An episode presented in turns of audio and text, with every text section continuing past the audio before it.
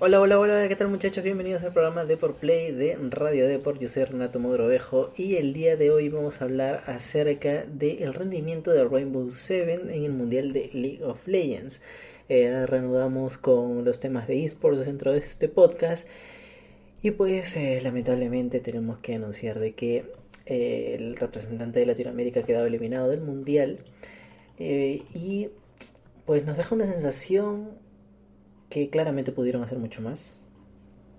Y eh, sobre todo que estamos un paso adelante con respecto a, a otras regiones como Japón o como Brasil. Pero por supuesto esto no es suficiente. Y ahora vamos a analizar con respecto a los resultados que hemos tenido años pasados, que fue el de Isurus Gaming. Sobre todo porque es muy muy similar a, a lo que sucedió en el 2019. Eh, bueno, el, creo que el único gran cambio con Worlds 2020 es que hemos tenido mucha más exposición porque uno de los jugadores latinoamericanos pues realmente se ha, se ha salido, o sea, ha estado muy muy muy bien y se trata de José de Odo. O sea, José de Odo realmente me extrañaría que se mantenga dentro de la LLA para el 2021. Porque yo lo veo eh, en otras regiones, este, quizás en segunda de Europa, buscando clasificacionales con algún otro equipo, eh, o yo que sé, en Norteamérica también buscando el ascenso a la, el, eh, para la Liga Norteamericana, que es Canadá y Estados Unidos. Pero bueno, eh, vamos con respecto a su rendimiento desde el inicio, claramente nos dimos cuenta de que no estaban conectados. O sea, sinceramente, yo creo que tanto Ace como Alon no han rendido en este mundial como se esperaba.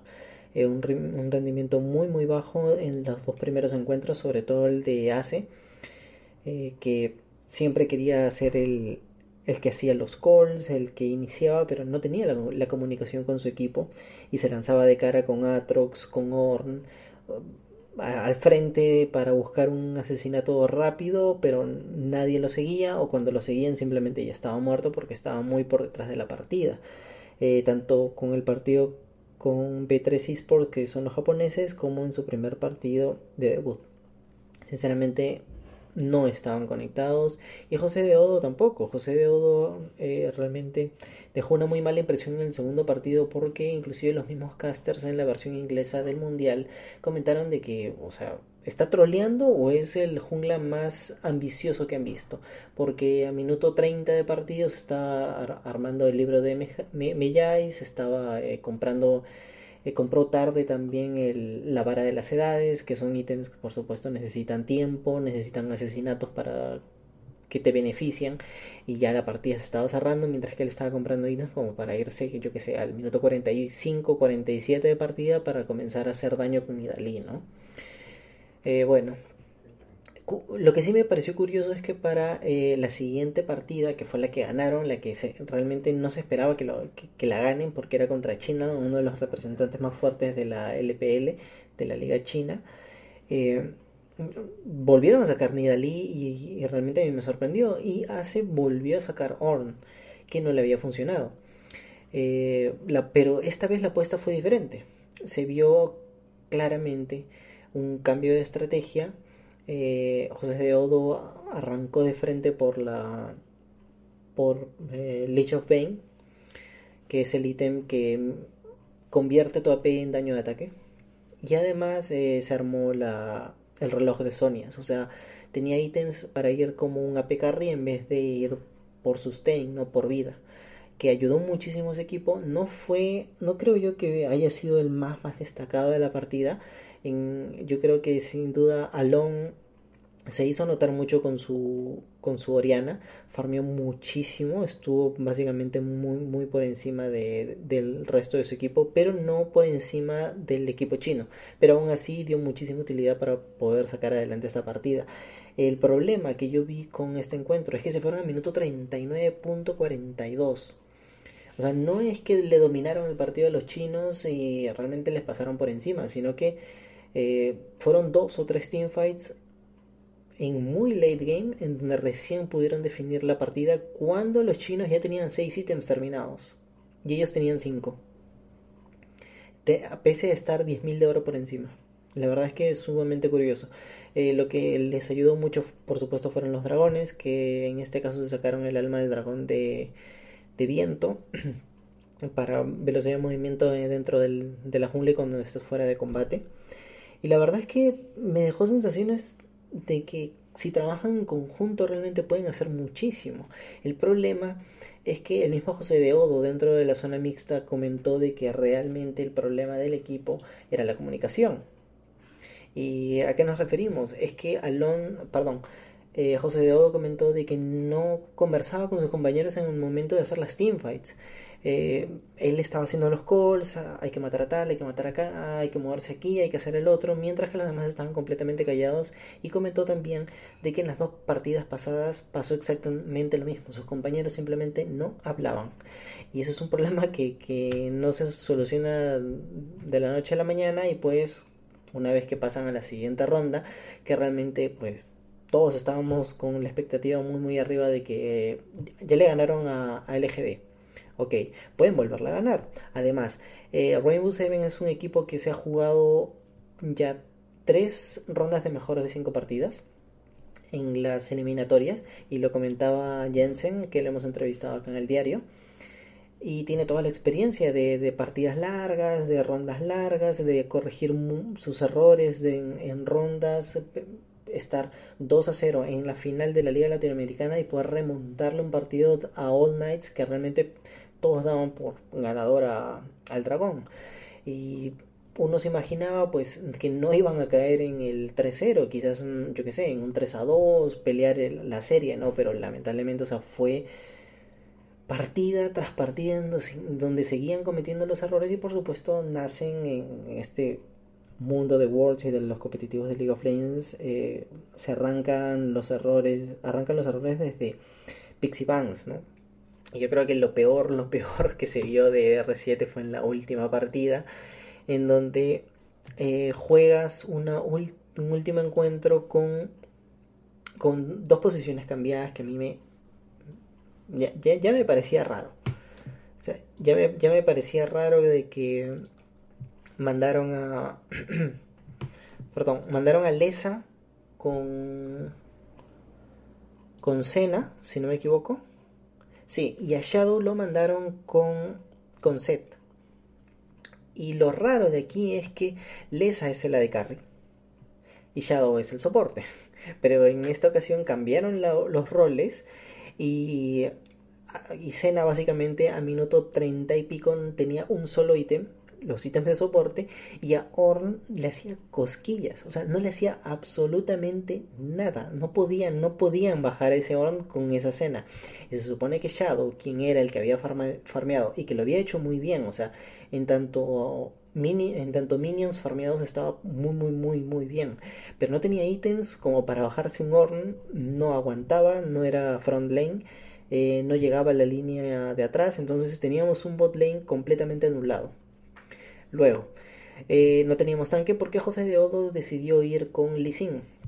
Lee Sin, la verdad es que no lo entiendo por qué, quizás para contrarrestar a esa, a esa Kindred del equipo enemigo, que, o quitarle el pick de Lee Sin a Piglet, a Peanut, perdón, el jungla, que la verdad es que no, tampoco lo entendí porque si se ponen, si nos ponemos a ver la partida pasada en donde le ganaron a LGD, pues Peanut no tuvo un buen rendimiento con, con Lee. O sea, realmente Lee nunca ha sido un pick importante para eh, Peanut. Fue uno de los mejores jungles del mundo, sí, pero ahora con Lee ha demostrado que no es nada. O sea, realmente le podías pasar por encima con cualquier otro campeón. Y no va ni hasta Kindred, que era la que te ha puesto en esta situación, en esta serie eh, contra la pared, ¿no? Eh, le vuelves a dar Kindred, le quitas el Lee Sin, la verdad no sé por qué te quedas sin frontlane porque ese set no aguantaba absolutamente nada. Eh, yo qué sé, quizás eh, si quieres ir set, lo acompañas de un, de un Cillian para que se tire de cara, intenta matar a la de carry, le metes ulti y ganas tiempo para que tu, que tu Kale en la línea superior, que es Ace, pueda hacer algo. Pero no, tampoco. Eh, no podía hacer absolutamente nada hace porque no, no, no, no tenía daño. Eh, hay un momento de la partida donde le están empujando la línea superior cuando ya cayeron los dos inhibidores de, bueno, el de abajo y el de medio. y hace intenta pegarle y está un buen rato pegándole a On y por supuesto Lance se quedó literal parado debajo de la torreta mientras le pegaba a aquel y no le bajaba la vida. O sea, una vez que tú no puedes bajar al front lane, ya, ya está por perdida la partida. ¿Por qué? Porque eh, R7 planteó una partida de front to back. Eso quiere decir matar primero la línea eh, frontal y luego ir eliminando los de la línea de atrás que no está mal, o sea, le ha funcionado en su momento, pero para eso necesitas muchísimo DPS, una Ashe quizás. Yo no me hubiera quizás puesto, no, no me hubiera molestado que Lesa saque una Ashe y vaya a soporte Ashe.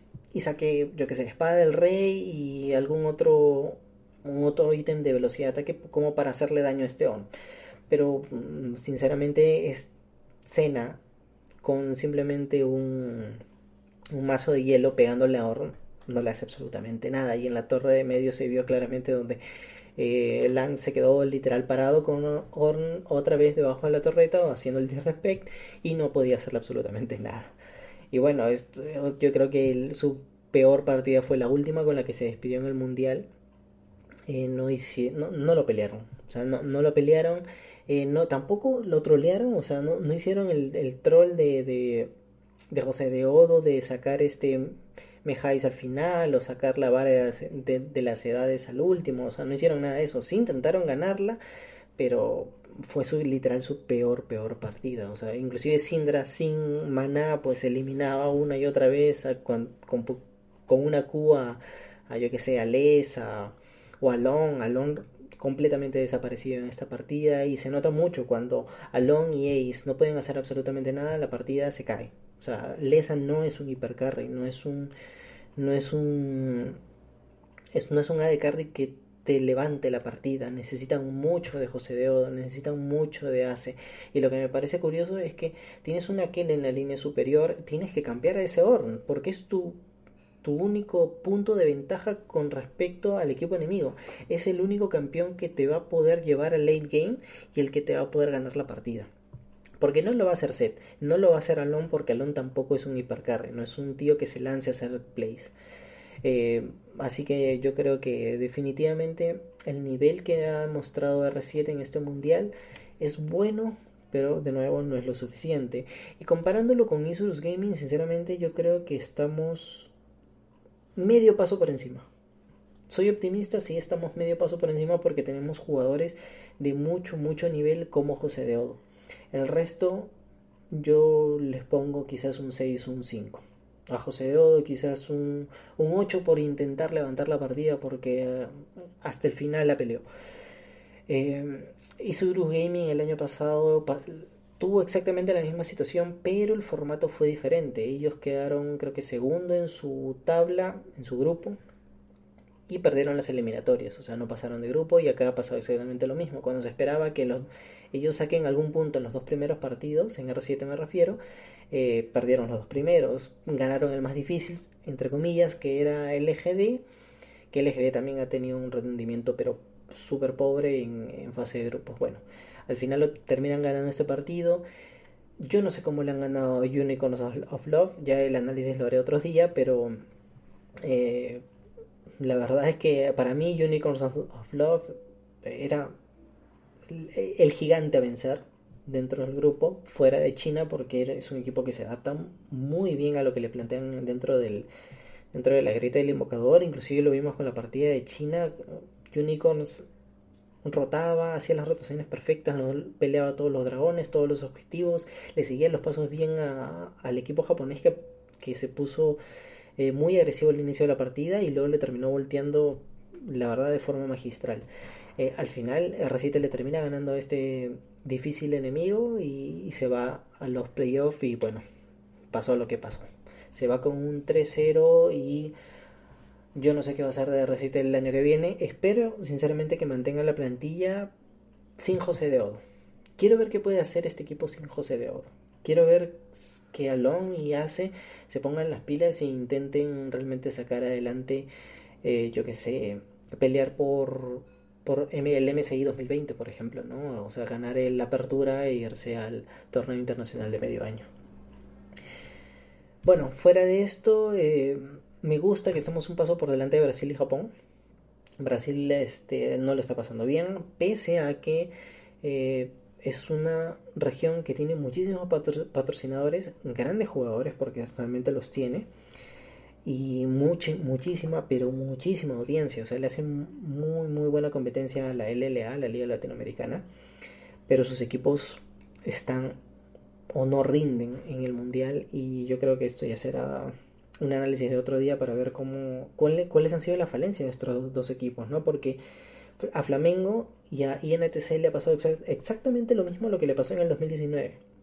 O sea, la imagen se ha repetido, que han quedado eliminados sin poder ganar partidos. Y de Flamengo se esperaba muchísimo más que INTZ. Flamengo llegó realmente en un gran, gran nivel.